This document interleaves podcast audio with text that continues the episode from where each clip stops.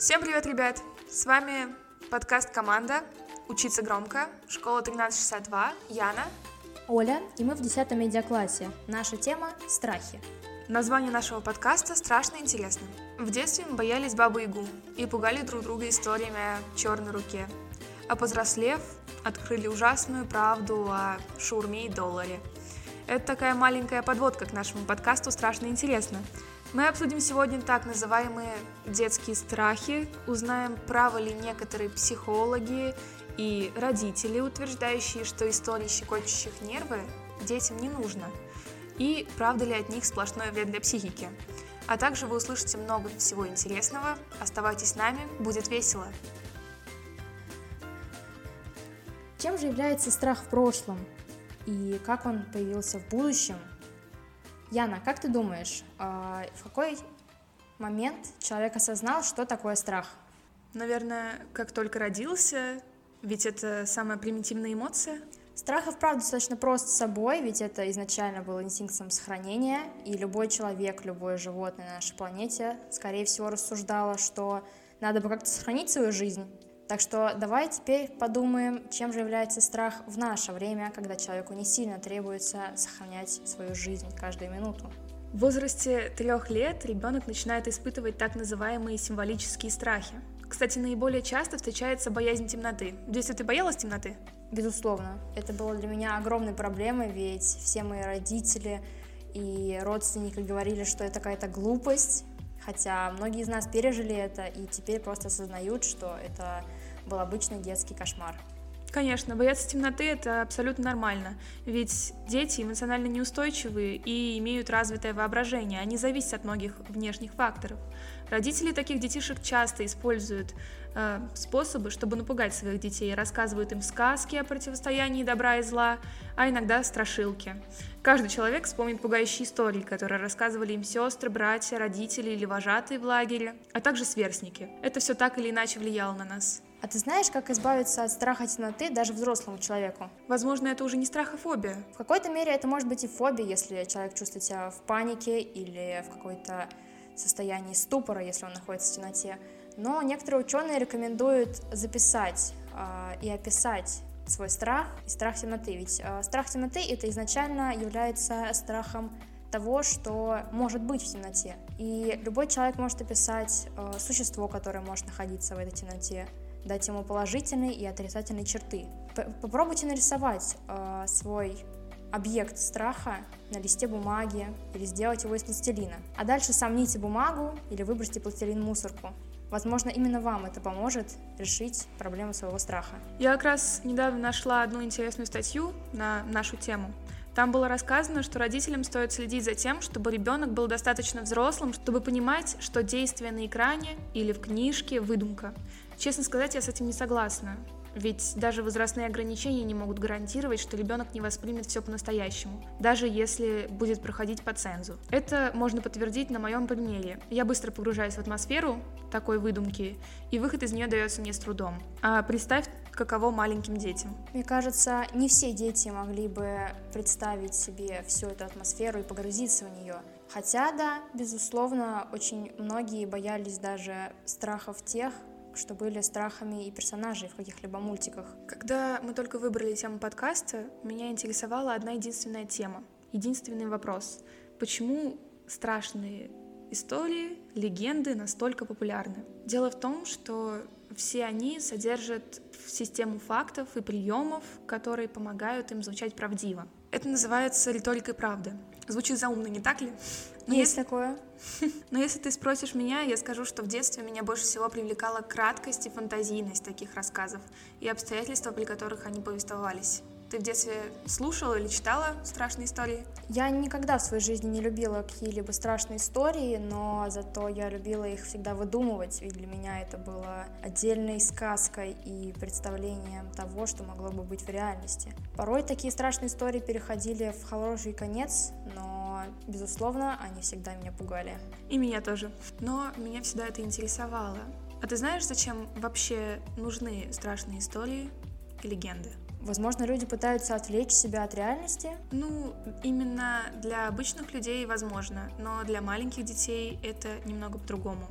Страшилки помогают понимать страхи и побеждать их. Для детей это полезная практика, и страшные истории — это отражение реальных страхов, с которыми в будущем дети могут столкнуться и, так сказать, их репетиция. Впервые столкнувшись со страхом с чьих-то слов или на странице книги, ребенок учится понимать эту эмоцию и справляться с ней. Но, понятное дело, до момента, пока это не перерастает в фобию. А как взрослый человек справляется со своими страхами в таком случае? Возможно, для этого нужно обратиться к профессионалу и обсуждать эту проблему с ним. А ты знаешь, чем отличается страх и фобия? Да, конечно. Эм, нужно уметь различать их. Ведь страх — это естественная защитная функция организма перед реальной или несуществующей опасностью, эмоция, возникающая в ситуациях угрозы. В основе развития фобий — врожденные особенности характера, ранимость, гиперчувствительность и так далее. Есть ли у тебя какие-нибудь фобии? Да, я очень сильно боюсь акул. Не знаю, откуда это взялось, но, как говорят некоторые психологи, фобии чаще всего появляются у творчески одаренных детей. Мне кажется, что даже обычный страх может стать фобией. Один из самых частых для меня и проявляемых страхов — это страх сцены. Но я его решила так, что я поступила в актерское, и я выступаю на сцене. Время от времени я мелькаю в социальных сетях, и даже сейчас понимаю, что я в самом деле боюсь выступать перед людьми, но я стараюсь перебороть себя и не создать из этой проблемы целую фобию. Это похвально и мужественно, ведь я тоже очень боюсь сцены, но никогда не пробовала себя в этой сфере. Как ты вообще решилась на такой поступок? Для меня всегда актеры были удивительными, ведь э, даже в тех же фильмах актеры всегда борются с собственными страхами, страхами, возможно, перед кровью или другими страшными персонажами. Поэтому для меня стало целой мечтой стать таким же актером, как и они. Это правильно. Давай я немного отойду от нашей темы и расскажу про сами страшные истории. А, это факт, что они возникли не просто так, им, как правило, предшествовали сказки, особенно там, где мелькала Баба Яга а она, как известно, пугала многих детишек. Ведь, согласно сказкам, детей наказывали, скажу так, чтобы не пропустила цензура, за какие-то мелкие провинности. А что касается окружающего мира, так там и вовсе находились очень страшные лешие, ведьмы и много чего еще. В Древней Руси зародились множество чудесных сказок – а что касается современной реальности, нас окружают совершенно другие персонажи. Как ты думаешь, человеческий страх может меняться с возрастом? Мне кажется, да. Ведь с детства мы немного приукрашиваем действительность, а в более зрелом возрасте начинаем осознавать все реальнее. По твоему мнению, в каком возрастном контингенте больше всего страхов? С трех до восьми лет, мне кажется. Ведь именно в этот момент дети начинают познавать мир, и какие-то самые обычные, обыкновенные вещи – им кажутся странными, удивительными. А ты как думаешь? Мне кажется, что это скорее возраст более 20 лет, до 40, ведь уже в таком возрасте наполняется человек своим опытом личным, и у него появляются новые страхи, с которыми он не может побороться, просто потому что знает чуть больше о той реальности, в которой живет. И это может быть, но ведь дети живут в своей реальности, пока они дети. Как ты думаешь, обычный человеческий страх может привести к каким-то положительным результатам или же восходам новой звезды? Да, конечно. Мне кажется, страх очень полезная эмоция, ведь люди используют его каждый день, и он помогает им выжить.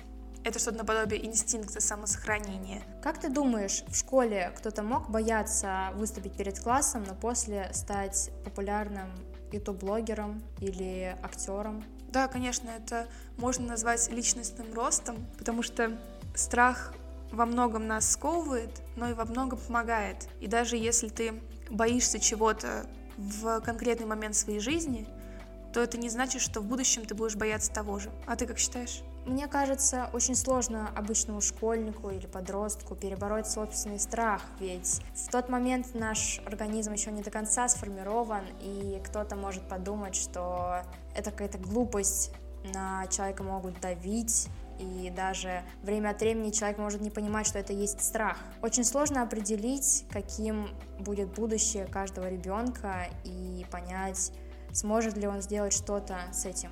Либо это как ты думаешь, человек может перебороть свои фобии?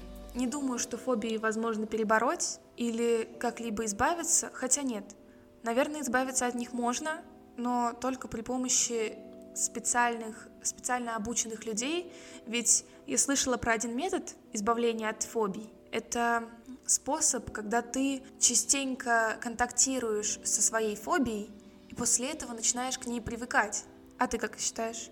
Я никогда не пользовалась данным способом, но, по-моему, он звучит достаточно интересно и потенциально продуктивно. Да, только немногие люди могут на него решиться, ведь прийти и сказать, что я хочу перебороть свою фобию, звучит пугающе. Мне кажется, не каждая человеческая фобия может быть побеждена личностью, будь она сильная или слабая, но если вы работаете над своими страхами, вы большой молодец, ведь далеко не каждый согласится этим заняться.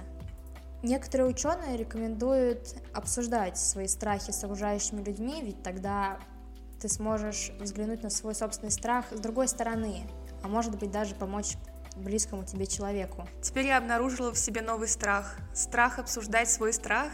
Что бы ты посоветовала обычному подростку, чтобы он смог побороть свой страх?